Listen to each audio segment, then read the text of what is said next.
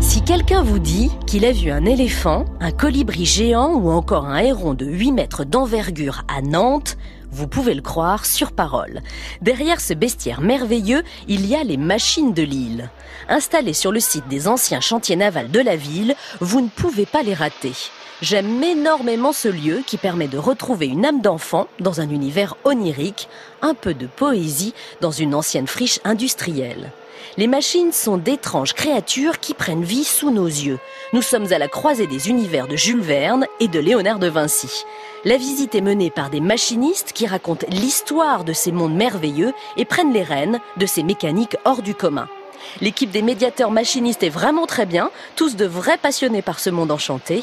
Passez l'entrée, devant vous, une araignée géante, 4 mètres de haut, 7 mètres 50 d'envergure. N'ayez pas peur. Vous allez pouvoir grimper sur son dos, la voir déployer ses grandes pattes et la faire avancer.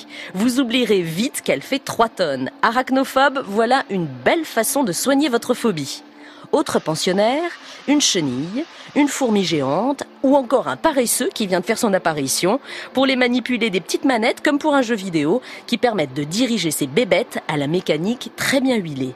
Le point d'orgue de la visite est de partir sur le dos de l'éléphant géant. 12 mètres de haut, 48 mètres de bois et d'acier tout de même. Chacune de ces sorties sous la grande nef du bâtiment est un événement. 50 voyageurs peuvent monter à bord et se transformer en filet à phoque d'un jour. C'est très à propos à Nantes, la ville qui a vu naître Jules Verne. Un barrissement et l'éléphant s'anime. Une marche de 30 minutes.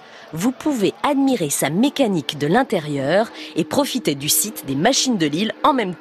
Regardez ses yeux, on les croirait réels, c'est bluffant. Un petit tour plus loin, au carrousel des mondes marins, parfaite illustration de l'attachement des Nantais à leur histoire maritime.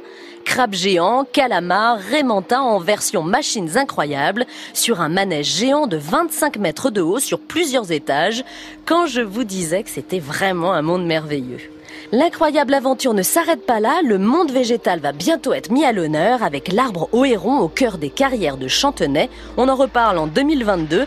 D'ici là, vous avez l'embarras du choix, alors amusez-vous bien à partir de 8,50€ l'entrée en fonction des activités.